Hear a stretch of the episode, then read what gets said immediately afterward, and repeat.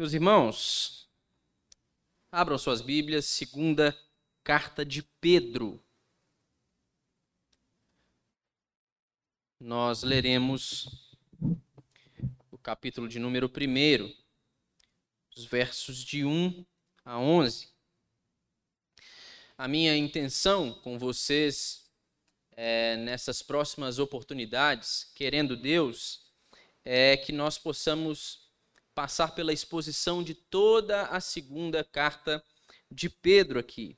Então hoje nós teremos aí uh, uh, um estudo mais voltado para a introdução da carta, para entender o seu contexto, a situação em que ela foi escrita, questões concernentes aí à sua autoria, à sua data e ocasião, e nós faremos uma, uma breve exposição também desses 11 11 primeiros versículos que contêm lições valiosas para nós. E aí, no próximo domingo, pela manhã, nós daremos sequência com esses estudos.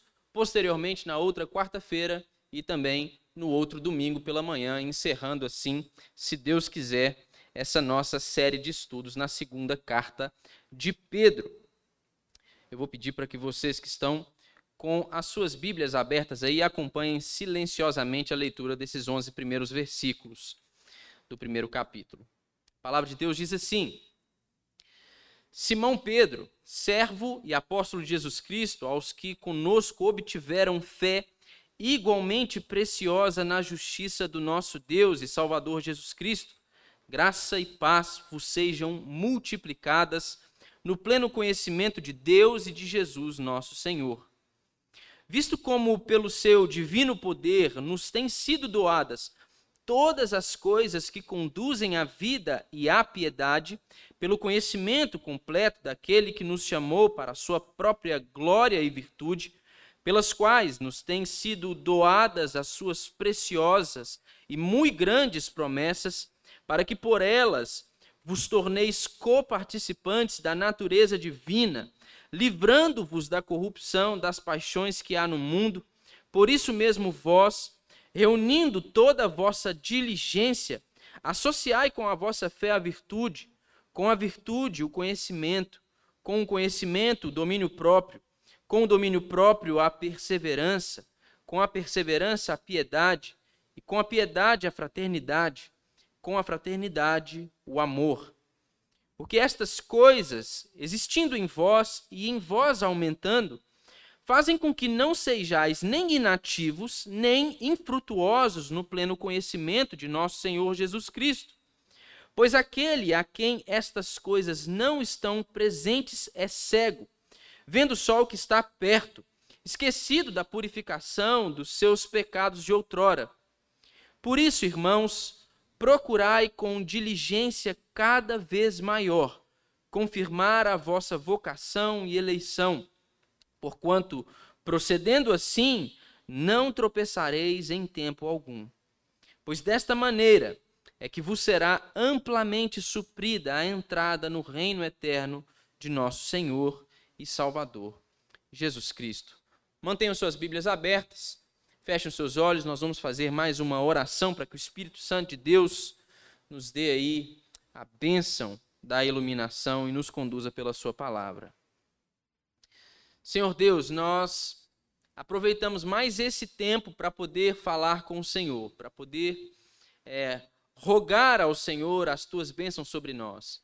Mais especificamente, a minha prece, a minha petição, Senhor, é para que o Senhor nos dê, nesta noite, neste momento, o dom da iluminação do teu Santo Espírito, para que nós, que lemos aqui a tua palavra, nós possamos caminhar por estas letras sagradas aqui, ó Deus, compreendendo aquilo que o Senhor tem para nos ensinar e para nos dizer, ó Deus, e trazendo corretas aplicações para a nossa própria experiência, para que nós possamos então, ó Deus, tendo ouvido do Senhor, tendo recebido a mensagem do Senhor e conhecido mais do Senhor, ó Deus, nós possamos então viver de modo digno do Evangelho para a glória do Senhor. Eu, de mim mesmo, não tenho nada para oferecer, seja para os meus irmãos que estão aqui presencialmente, seja para aqueles outros irmãos, ó Deus, que nos assistem das suas casas.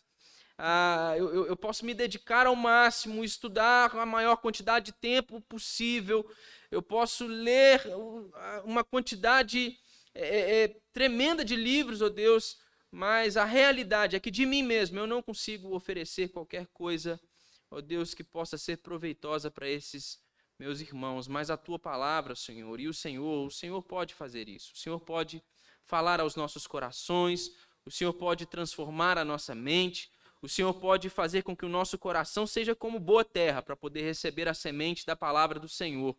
E é por isso que eu oro, Senhor, para que nós sejamos conduzidos pela tua palavra, ó Deus, pelo teu próprio Espírito, e que nós sejamos transformados, ó Deus, de glória em glória, para a glória do Senhor, em nome de Jesus. Amém.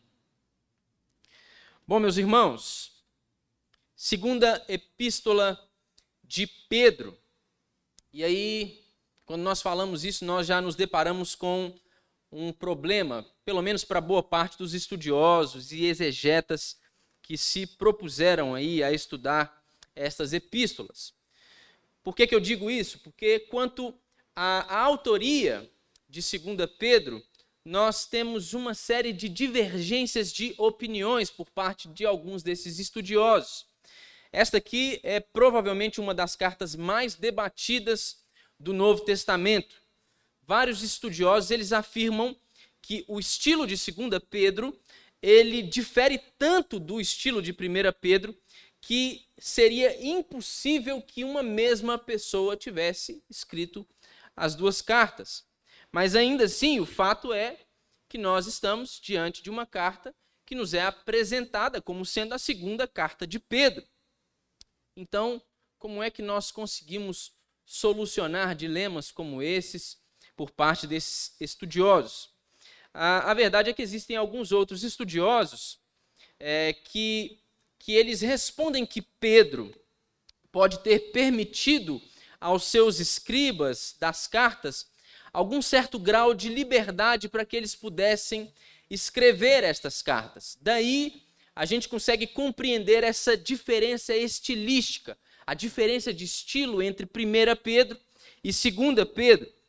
O fato é é que nós temos aí alguns relatos na escritura, na própria carta, na primeira carta de Pedro aí, a respeito de alguns escribas, de algumas pessoas que o acompanhavam, de alguns de alguns servos secretariais dele ali que o auxiliavam na escrita. Nós temos aí, por exemplo, a, a, a menção de, de Silvano pelos, pelos pais da igreja aí, Jerônimo, que era um estudioso, contemporâneo da época, ele, ele vai citar a, a, tanto Silvano quanto Marcos, que é citado no capítulo de número 5 de 1 Pedro, e também um certo Glaucio, como sendo assistentes secretariais de Pedro. Ou seja, como sendo gente que poderia estar auxiliando Pedro ali na escrita dessas cartas. Então, se para alguns a diferença entre 2 Pedro e 1 Pedro, a diferença de estilo, ela é muito grande ao ponto deles considerarem que uma mesma pessoa não poderia ter escrito a, a, a, as duas cartas, a não ser que essa pessoa quisesse impor uma diferença de estilo, a resposta que nós temos aí, que e que não é nem mesmo impróprio afirmar isso, é que possivelmente nós estejamos diante de cartas que tenham sido escritas a mando do apóstolo Pedro, sendo ditadas ali pelo apóstolo Pedro, mas com certa liberdade para alguns escribas diferentes. Essa aí é uma argumentação favorável ao fato de ter Pedro escrito essa carta ou, ou, ou dirigido o ensino nessa carta ao falar aos seus escribas. Mas, embora essas questões relacionadas à, à sua autoria, elas levantem uma série de debates com relação a quem de fato tenha sido o autor de 2 Pedro, nós não podemos ignorar algumas evidências, meus irmãos, que estão contidas na própria epístola de Pedro, nessa segunda epístola aqui.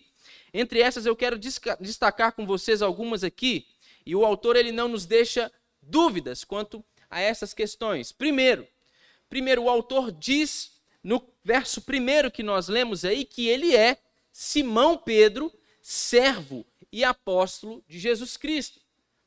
Pois é, aí vocês podem perguntar assim, mas Lucas, então, se a carta já começa como uma apresentação do próprio Pedro, como é que tem gente que acredita que Pedro pode não ter escrito essa carta?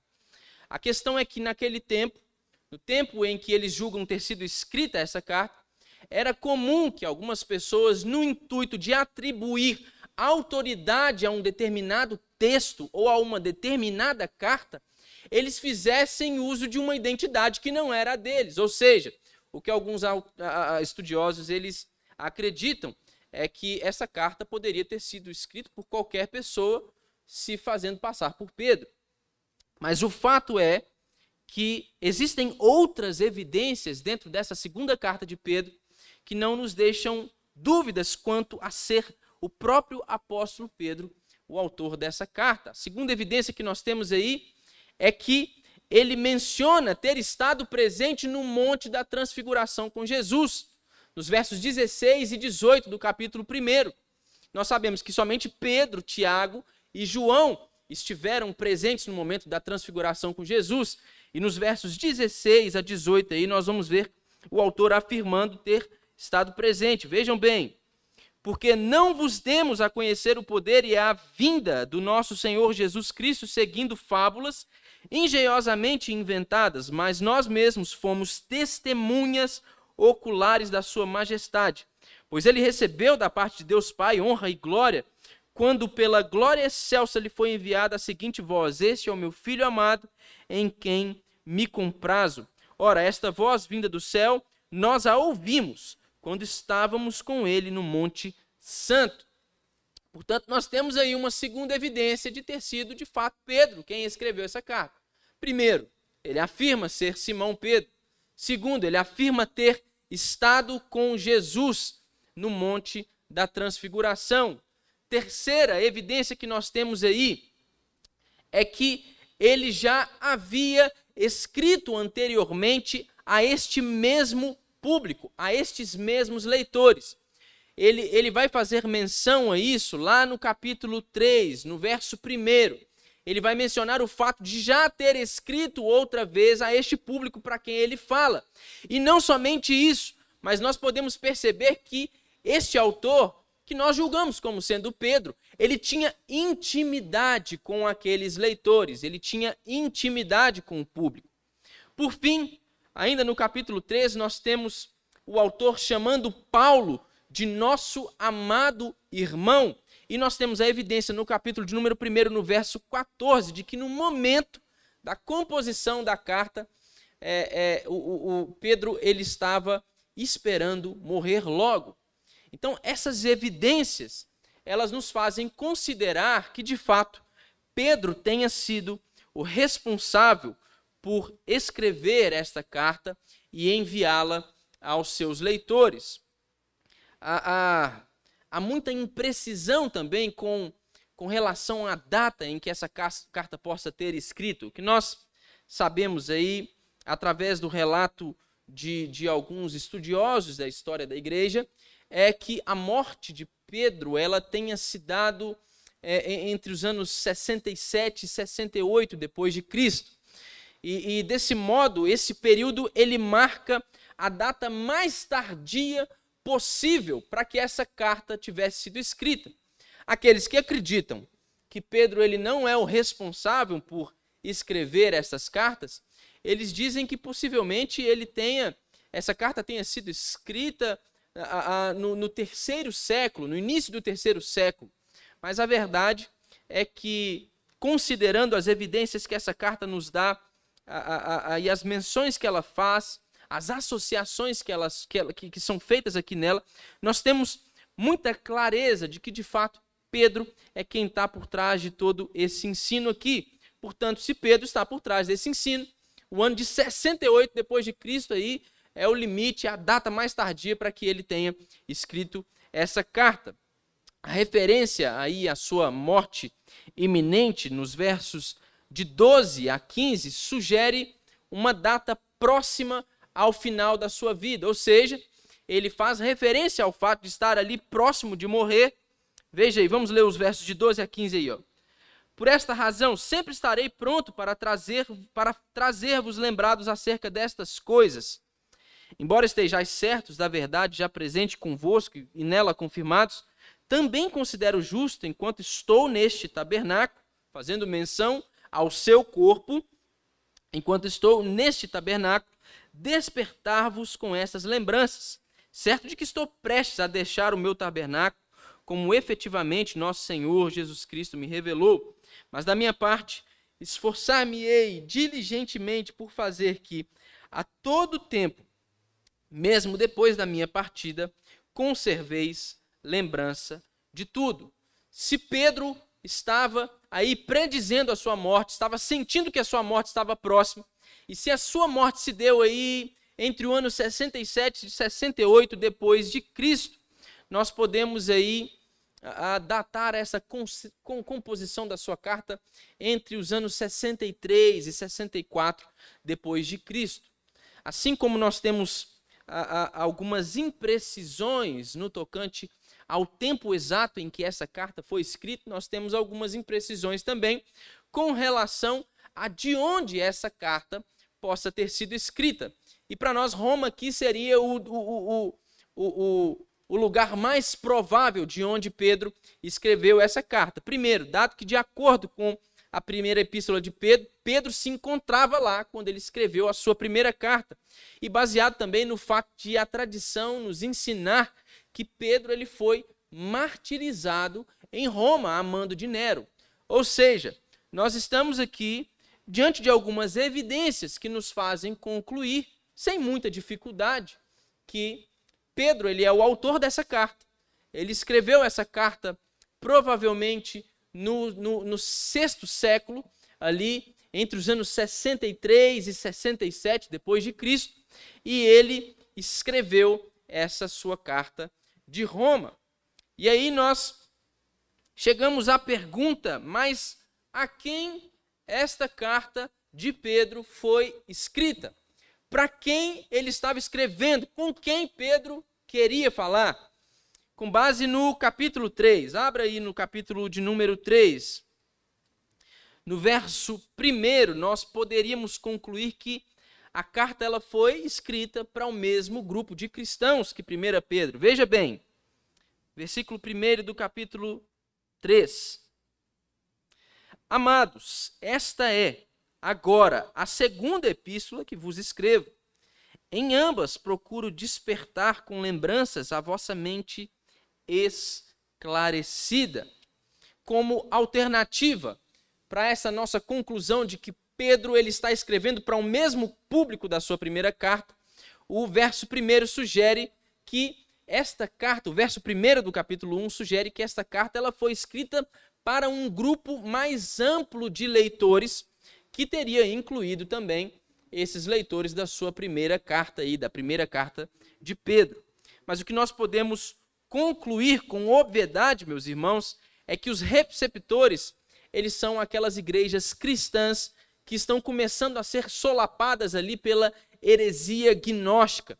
E nós sabemos que esta heresia ela se espalhou já cedo na Ásia Menor. E são justamente as igrejas da Ásia Menor que são aquele público específico da primeira carta de Pedro, Portanto, também nós cremos que o público para quem ele escreve essa sua segunda carta.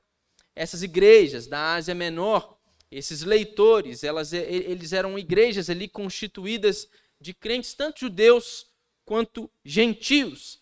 E aí nós vamos ver algum, alguns termos a serem empregados aqui que nos dão clareza com relação ao fato de Pedro estar falando diretamente tanto para judeus convertidos quanto também para gentios. E aí nós chegamos à, à pergunta também do porquê que essa carta foi escrita. Nós precisamos pensar a respeito disso. E aí nós vamos perceber que existem três ideias principais aqui que predominam nessa carta, sendo a primeira delas, o autor ele já não tem muito tempo de vida neste mundo e ele tem uma preocupação pastoral aí para com seus amigos cristãos para que eles continuem crescendo no discipulado. Então a gente tem essa base tríade aí, sendo a primeira, a primeira ideia principal, o fato de que Pedro ele está prestes a morrer e ele está preocupado com os seus irmãos ali na, na, na Ásia Menor, para que eles possam continuar a crescer no seu discipulado, segundo o ensino que ele já havia dirigido a eles. Segundo lugar, segunda ideia, a, a, aqui na carta, na segunda epístola de Pedro, nós temos a evidência de que falsos ensinos estão se espalhando e estes falsos ensinos podem ser responsáveis por impedir o crescimento desses cristãos e por isso eles precisam ser denunciados. Ou seja, Pedro está preocupado com o crescimento daqueles cristãos, para que eles continuem a crescer no seu discipulado, e Pedro está preocupado também porque tem uma série de falsos ensinos surgindo dentro daquela igreja e esses ensinos podem ser um empecilho para que eles possam continuar a crescer. Portanto, ele tem o dever de denunciá-los e de falar contra eles. E a terceira ideia principal, predominante nessa carta, é que a volta de Jesus ela é certa e o povo precisa estar preparado para ela. Pedro ele tocou no primeiro e, e no terceiro desses temas na sua primeira carta, na, na, na primeira carta a, a, a de Pedro aí aos leitores da Ásia Menor.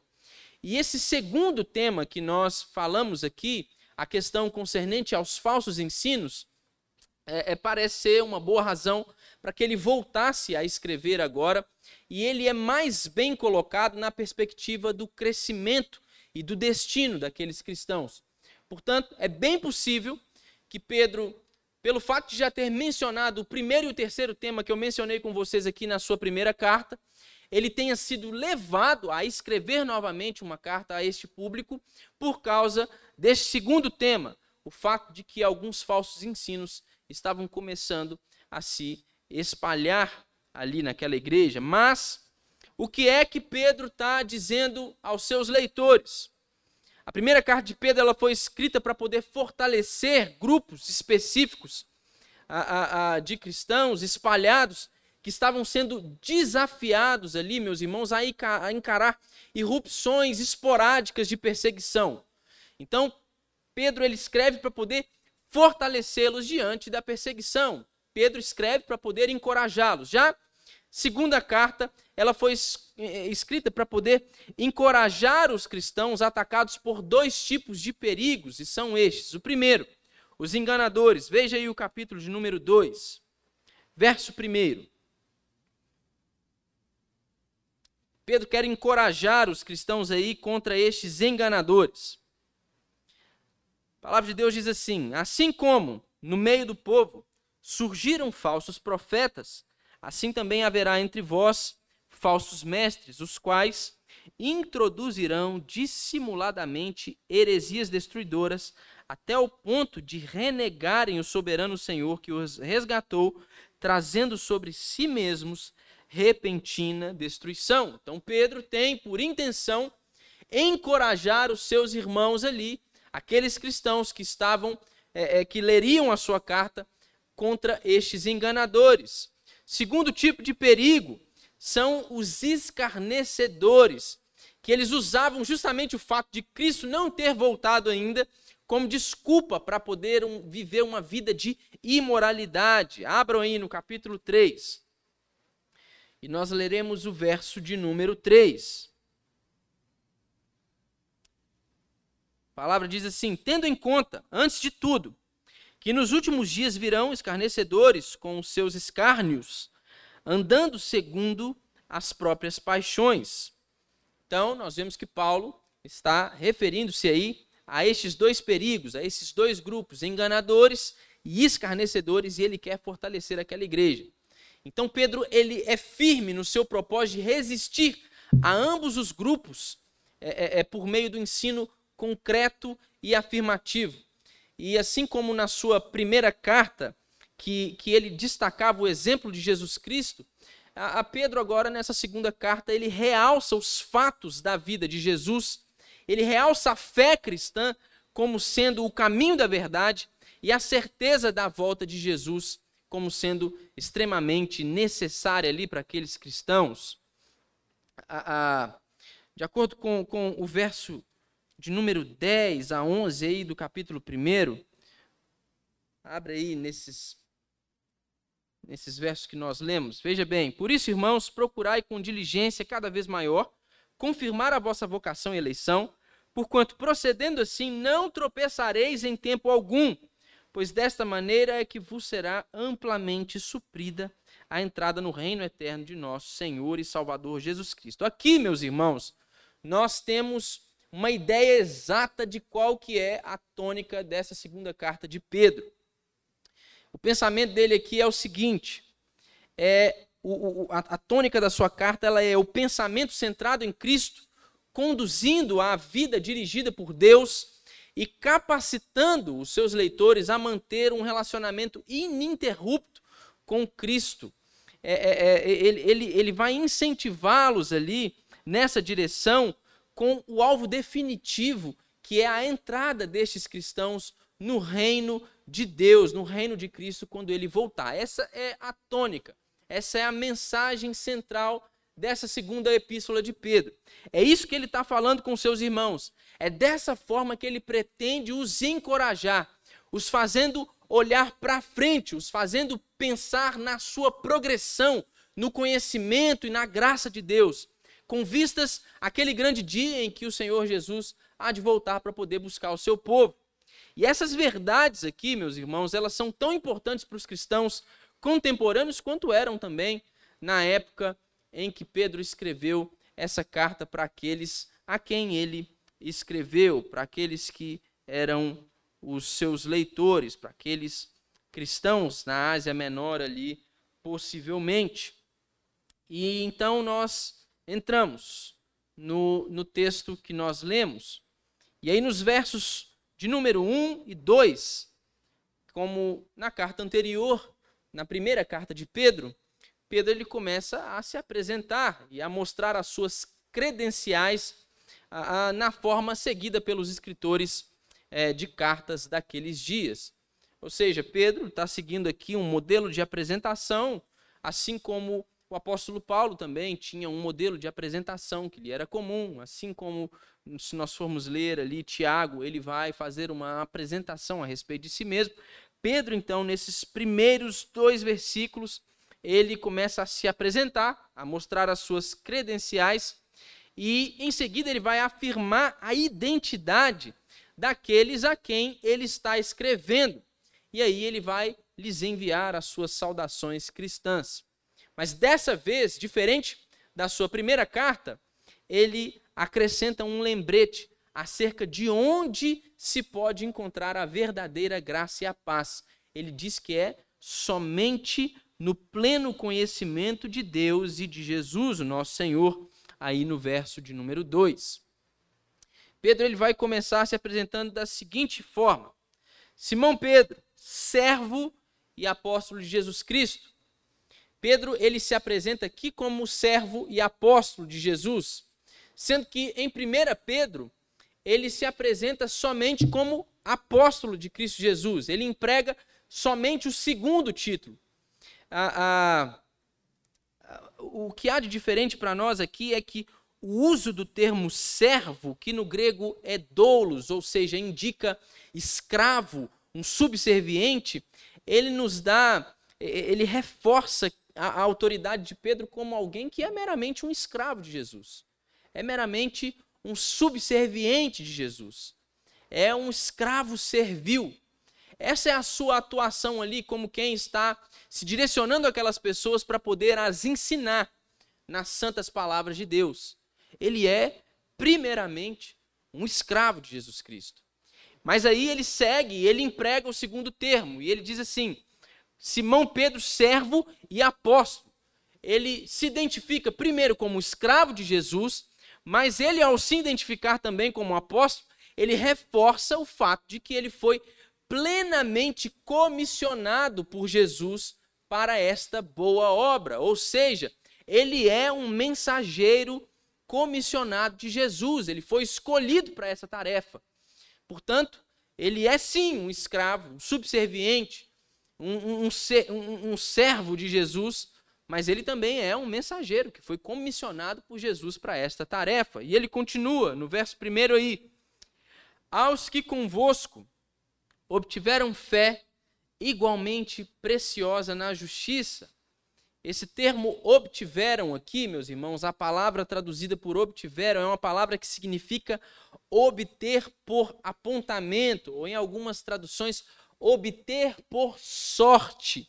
O que, que isso quer dizer? Isso aqui quer é, sugerir a graça e não o mérito como fonte dessa dádiva, ou seja, a dádiva da fé.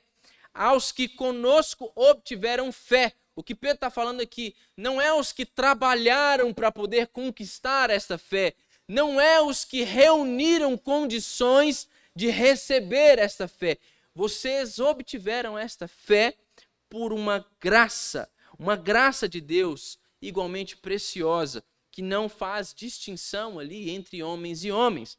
Esta fé é um dom da graça de Deus, e a fé mencionada aqui é justamente a habilidade dada por Deus para poder responder à graça dele com compromisso e a confiança pessoais. Abra sua Bíblia aí. Na carta de Paulo aos Efésios.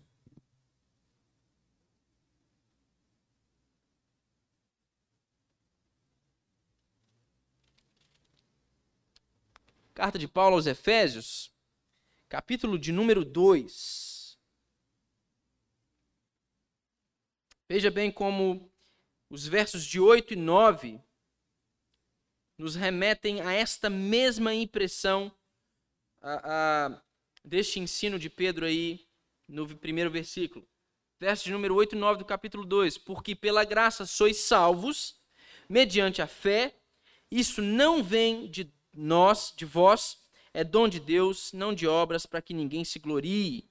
Ou seja, Pedro está deixando claro o mérito da graça e não das obras humanas, como sendo o fato que fosse, foi, foi culminante aí para que eles pudessem obter esta fé igualmente preciosa na justiça.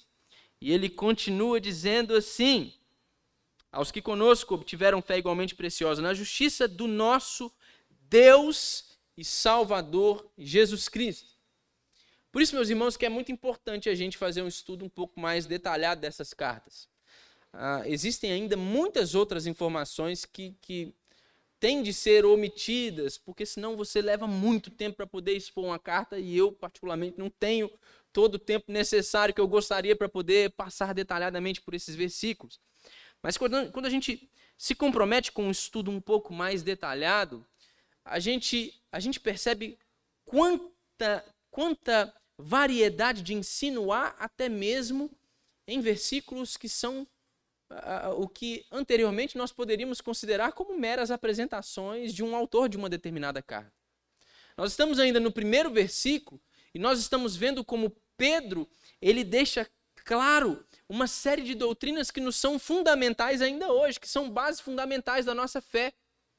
E agora ele entra nesse, nesse terreno aqui dizendo que a, a, a, aos que conosco obtiveram fé igualmente preciosa na justiça do nosso Deus e Salvador Jesus Cristo.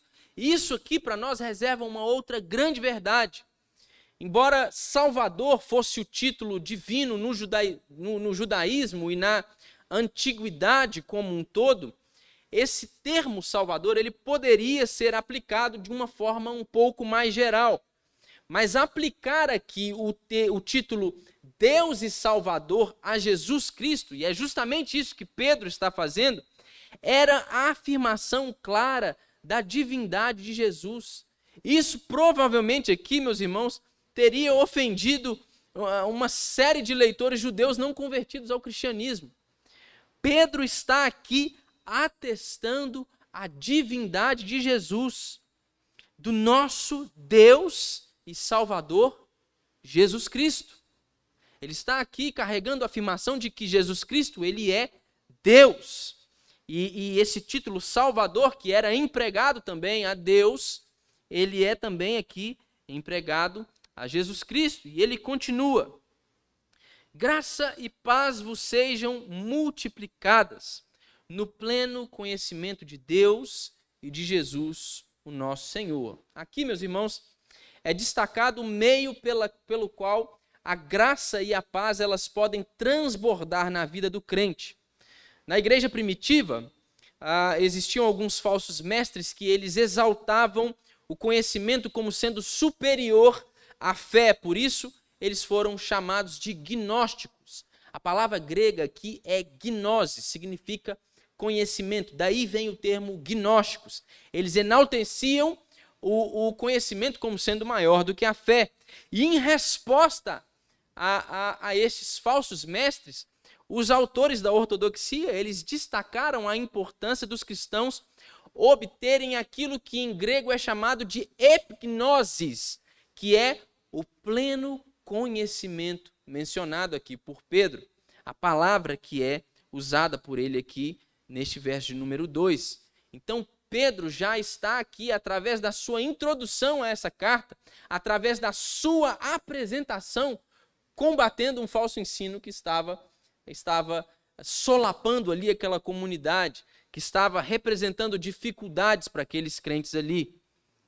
Esse verdadeiro conhecimento aqui mencionado por Pedro, nunca, meus irmãos, ele é mera especulação, como era o conhecimento dos gnósticos.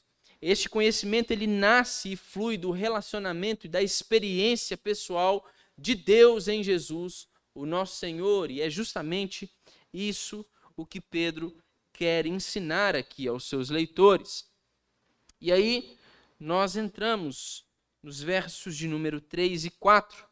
E aqui nós vamos ver Paulo falando sobre os meios que já foram providenciados por Deus para um viver santo. O progresso aqui na vida cristã, ele se torna possível e prático por meio de dois fatores que são destacados nos versos de número 3 e 4 que nós lemos. E são estes. O primeiro fator é o poder de Deus.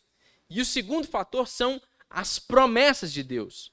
Deus torna o seu chamado conhecido aos seus eleitos. E ao conhecê-lo, os crentes têm à sua disposição a, a liberalidade de todos os recursos necessários para que eles possam ser capacitados a viver em constante progresso e santificação, um crescimento até a estatura de Jesus Cristo. É justamente isso que ele vai ensinar nos versos de número 3 e 4, que começam assim: Visto como, pelo seu divino poder, nos têm sido doadas todas as coisas que conduzem à vida e à piedade, pelo conhecimento completo daquele que nos chamou para a sua própria glória e virtude. Aqui nós temos uma referência ao caráter divino e à elevada qualidade moral da vida e da pessoa de Jesus, que foi o responsável por atrair Pedro a segui-lo e o constituiu a base da pregação àqueles que não tinham visto Jesus. E ele continua no verso 4 assim: pelas quais nos têm sido doadas as suas próprias, as suas preciosas e muito grandes promessas, para que por elas vos torneis coparticipantes da natureza divina, livrando-vos da corrupção das paixões que há no mundo. E eis aqui, meus irmãos, a maneira pela qual nós escapamos da corrupção das paixões que há no mundo. A maneira como nós escapamos disso é nos apegando às promessas de Jesus, obtendo assim uma parte da natureza divina. Em virtude dessas dessas qualidades aqui da sua vida, o crente ele pode receber a promessa de compartilhar da mesma natureza de Deus. Esse ensino ele é completamente compatível, por exemplo, com o ensino de Romanos no capítulo 6, segundo o qual, em virtude de quem Cristo ele é, e pela união da fé com ele, o cristão ele desfruta da possibilidade de uma vida de crescimento constante rumo à estatura de Jesus.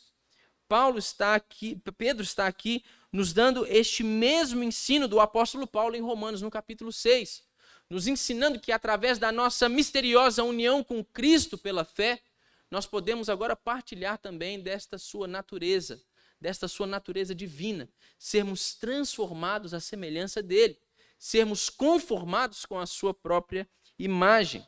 Isso é o que ele está nos ensinando. E aí nos versos de 5 a 9, nós vamos ver qual que é o nosso alvo. O nosso alvo é nos tornarmos um discípulo, e discípulo que dê fruto. Veja os versos de 5 a 7. Acompanhe comigo aí. Por isso mesmo, vós, reunindo toda a vossa diligência, associai com a vossa fé a virtude, com a virtude a, o conhecimento, com o conhecimento o domínio próprio, com o domínio próprio a perseverança, com a perseverança a piedade, com a piedade a fraternidade, com a fraternidade o amor. Visto que os cristãos eles têm todos esses recursos disponíveis para ele aí, a saber o poder de Deus e as suas promessas, Pedro ele agora vai reforçar a importância do alvo e ele vai mostrar os passos que precisam ser dados em direção a esse alvo. E os passos são estes aqui, são essas qualidades apresentadas por Pedro aqui: fé, virtude, conhecimento, domínio próprio, perseverança, piedade, fraternidade e amor. Ah, o autor do comentário Vida Nova, que é um comentário ah, da, de toda a Bíblia em volume único, organizado pelo D.A. Carson, ele vai dizer o seguinte, e eu trouxe aqui para poder ler para vocês. A fé precisa se expressar em ação, virtude. E essa experiência aprofunda o nosso conhecimento de Deus. Conhecê-lo vai aprofundar o nosso conhecimento de nós mesmos e dos pontos em que precisamos desenvolver domínio próprio. Isso, por sua vez, requer perseverança, que é desenvolvida quando nós mantemos em vista o valioso alvo do verso 4, a piedade.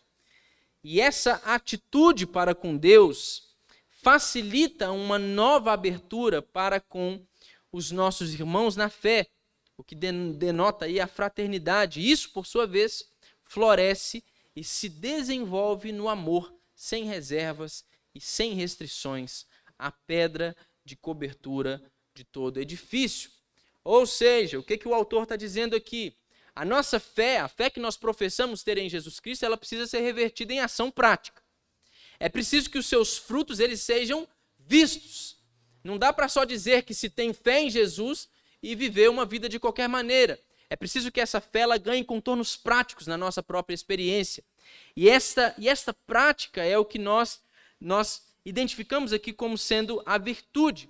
E essa experiência de fé ativa e prática, ela vai nos fazer avançar no nosso conhecimento de Deus.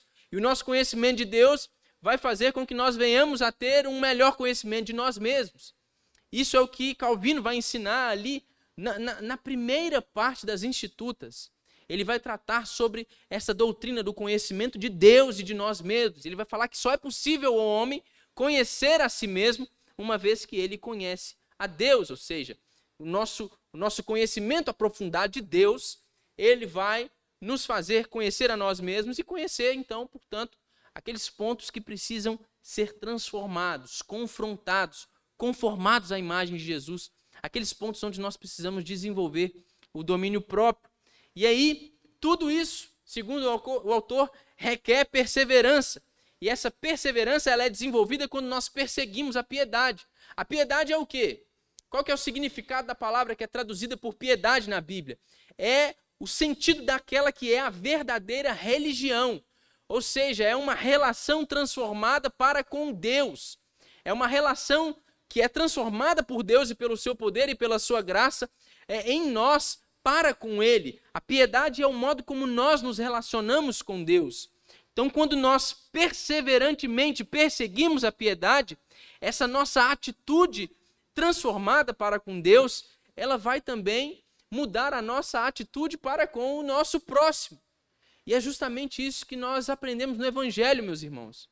A ação de Deus de, de restaurar a comunhão dos homens com Ele através do sacrifício de Jesus não termina só no ato de Deus transformar a, a, a, um relacionamento que estava ali rompido por causa do pecado em um relacionamento íntimo ali por causa de Jesus.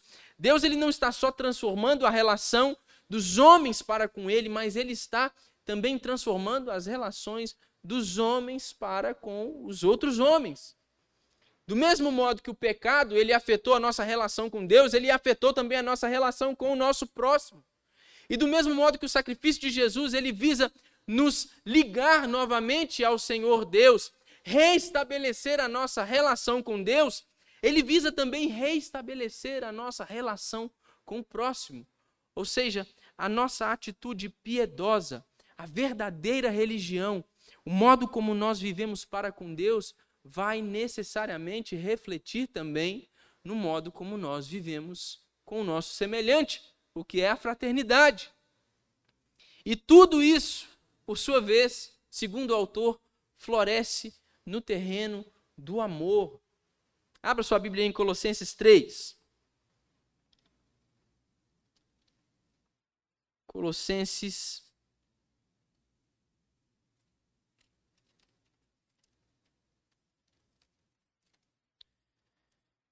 Colossenses 3.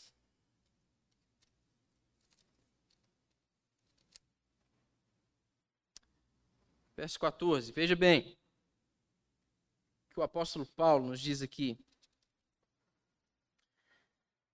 Acima de tudo isto, porém, esteja o amor, que é o vínculo da perfeição. Ou seja, esse para nós aqui, meus irmãos, é o último degrau, esse é o ponto alto desta construção, que são, que, que são eh, essas qualidades aqui expressadas por Pedro, que estão presentes em todos os cristãos. E ele vai continuar no verso 8, ó, porque estas coisas existindo em vós e em vós aumentando, fazem com que não sejais inativos nem infrutuosos no pleno conhecimento de nosso Senhor Jesus Cristo. Ou seja, meus irmãos, o verdadeiro conhecimento de Cristo, em contraste com o falso, ele não produz estas qualidades morais e espirituais do crente. Pelo contrário, elas já são implícitas dentro dessa nova natureza. É o que a gente vai ver lá no capítulo 1 de Efésios, no verso 4. Essas qualidades morais aqui, que são destacadas por Pedro, elas não são produzidas pelo conhecimento verdadeiro de Cristo Jesus. Elas já estão implícitas, são inerentes ao verdadeiro conhecimento de Cristo Jesus. Então, se nós temos sido unidos com Deus em Cristo Jesus pela fé, essas qualidades, elas já nos pertencem. Elas já pertencem a essa nova natureza, redimida em Cristo Jesus. E, portanto, meus irmãos, não há desculpa para nós permanecermos acomodados nas nossas realizações atuais. O que Pedro está ensinando aqui é que a falta de um crescimento espiritual é sinal de morte espiritual. E aí ele vai continuar no verso 9: Pois aqueles a quem estas coisas não estão presentes é cego, vendo só o que está perto e esquecido da purificação dos seus pecados de outrora. E aqui você pode ter alguns autores que vão interpretar isso como sendo a, a, o ato, a, a possibilidade de se cair da graça. Né? Ah, esquecendo-se da purificação dos seus pecados de outrora. Ou seja, alguns podem tratar isso como sendo uma evidência de alguém, de que alguém possa porventura perder a salvação. Mas aí, meus irmãos, é preciso que nós venhamos a considerar aqui o fato de que Pedro ele está falando com a igreja visível. Ele está falando para a igreja visível. E a igreja visível incluiu uma série de pessoas que não exercitavam a, a fé salvadora em Cristo Jesus. É, seria, seria tolice a nossa imaginar que dentre todos aqueles que congregam conosco aqui nessa comunidade, nós não tenhamos um sequer que não seja salvo. A realidade, meus irmãos, é que dentro das nossas igrejas, muitas pessoas não conhecem, não têm o verdadeiro conhecimento de Cristo Jesus e, portanto, não foram ainda salvas por esta graça do Senhor. Pedro está falando para esta igreja, para uma igreja que possui ali muitos que receberam este verdadeiro conhecimento e essa graça, mas muitos outros que, professando fé em Cristo Jesus, na verdade nunca o conheceram. É com este povo que ele está falando. E a imagem da cegueira que ele emprega aqui era constantemente utilizada para poder descrever a falta de compreensão da verdade espiritual. O que Pedro está fazendo aqui, meus irmãos, é nos oferecendo um embate aí entre o verdadeiro conhecimento e um falso conhecimento. E aí, nos versos de 10 a 11, para nós finalizarmos, meus irmãos, nós temos aquele que é o alvo máximo dos cristãos, que é a sua salvação completa e final. E esses versos dizem o seguinte: Por isso, irmãos, procurai com diligência cada vez maior confirmar a vossa vocação e eleição, porquanto procedendo assim, não tropeçareis em tempo algum, pois desta maneira é que vos será amplamente suprida a entrada no reino eterno de nosso Senhor e Salvador Jesus Cristo. Isso aqui conduz Pedro agora a insistir com os seus companheiros cristãos a, a demonstrarem ali a realidade da sua própria posição diante de Deus, ao seguirem aqui por este caminho que foi esboçado por ele nos versos anteriores. Seguindo por este caminho, dessa forma aqui, eles serão recebidos entusiasticamente no reino eterno do Senhor. E aqui Pedro, ele não está, meus irmãos, a, a, ensinando aqui que a nossa salvação ela deve ser obtida por boas obras. Esse, não é o ensino de Pedro aqui nesses dois versículos. Ele não está nos ensinando isso e nem que podemos ser privados do nosso relacionamento com Cristo, uma vez que nós fomos genuinamente a, a, ligados a Ele através da fé. Antes, o que Pedro está nos ensinando, nos lembrando aqui, é que o desenvolvimento de um caráter genuinamente semelhante ao de Cristo Jesus, ele é a única prova, ele é a única que nós, a prova que nós temos da nossa posição cristã, mesmo que às vezes nós venhamos a falhar miseravelmente. Este fruto, estas qualidades éticas e morais, que, que só podem ser percebidas na vida dos cristãos, elas são as únicas evidências que nós temos a respeito de nós mesmos e também dos outros, da nossa correta posição diante de Deus. Pedro não está ensinando aqui que a salvação se dá pelas boas obras. Pedro está ensinando aqui que estas qualidades, elas necessariamente têm de estar presentes no testemunho de um verdadeiro cristão. Não há como alguém ser um verdadeiro cristão sem que ele apresente essas qualidades aqui mencionadas por ele, essas virtudes aqui mencionadas por ele. E mesmo que nós venhamos a pecar, meus irmãos, terrivelmente, esta realidade ainda assim precisa ser percebida no nosso testemunho e na nossa vida prática, no nosso relacionamento uns com os outros. É justamente isso que ele está nos ensinando. E este ensino de Pedro ele está em concordância também com o ensino de Jesus, de Tiago, de João e de Paulo. E nós temos diversas referências. Eu vou me abster de passar por ela para que nós possamos finalizar, mas que nos dão também esta mesma compreensão a respeito da necessidade.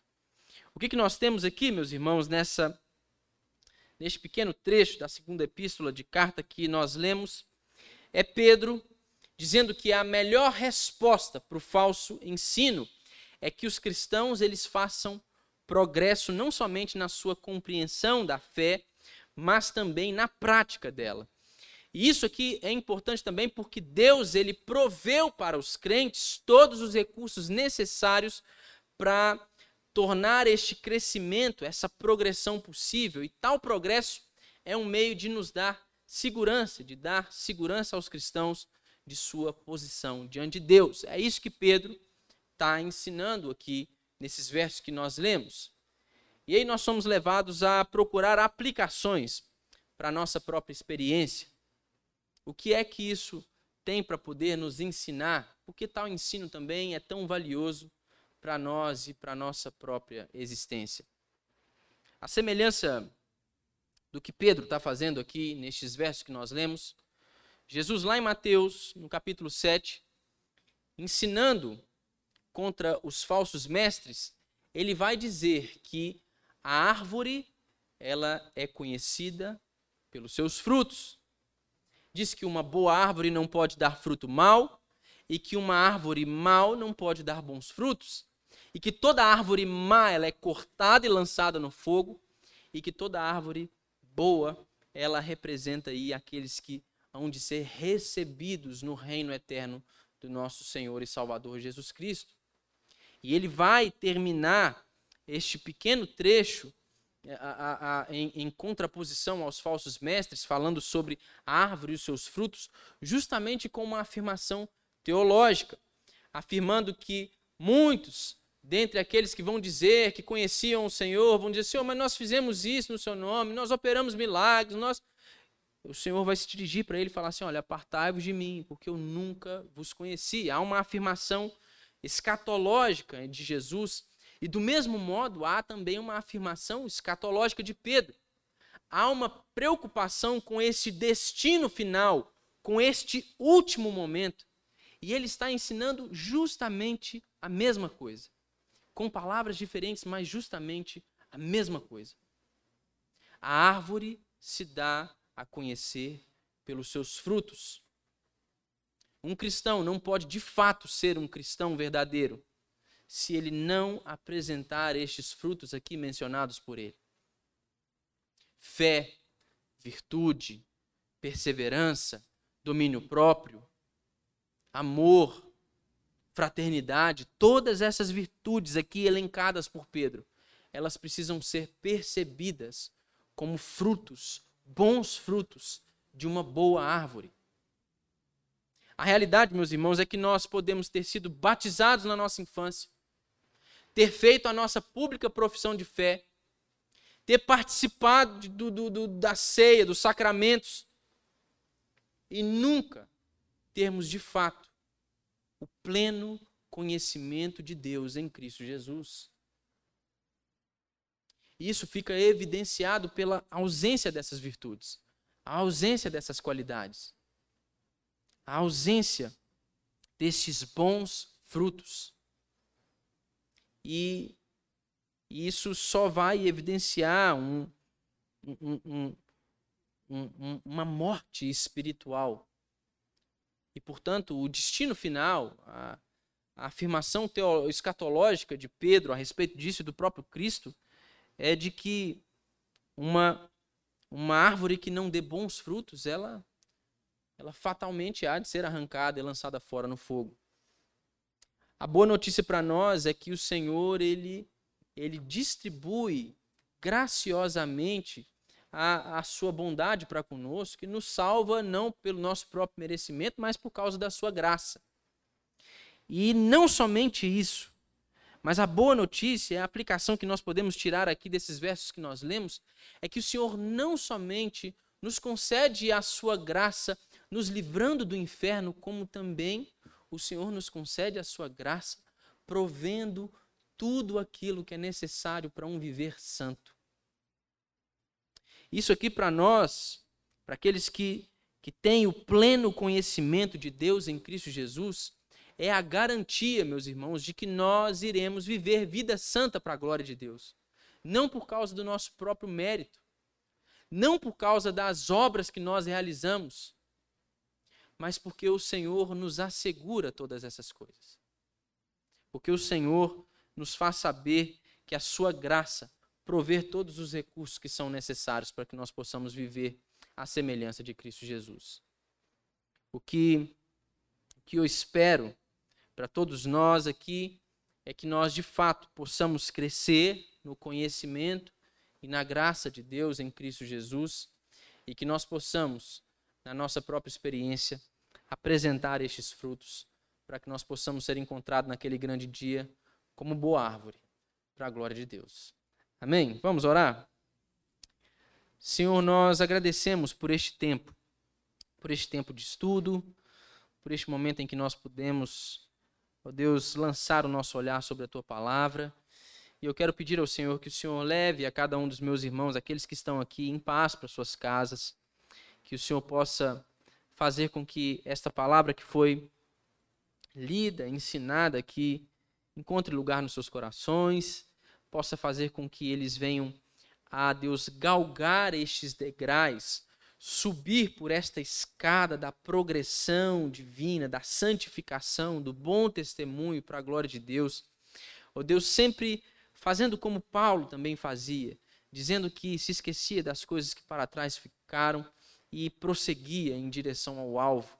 Que nós possamos também, ó Deus, prosseguir em direção ao alvo que é o de nos parecermos com Cristo Jesus, de sermos encontrados nele, ó Deus, para a glória do Senhor, e que através do nosso testemunho, do meu, do testemunho também dos meus irmãos, ó Deus, o mundo possa ver Cristo Jesus, o nosso redentor, para a glória de Deus Pai. Essa é a minha oração, ser conosco neste restante de noite, ó Deus, e neste restante de semana que o Senhor possa ser com todos aqueles que não puderam estar aqui presentes, que em nome de Jesus, ó Deus, a tua graça e a tua paz seja sobre a vida de cada um dos teus filhos. Essa é a minha oração em nome de Jesus. Amém. Amém, meus irmãos.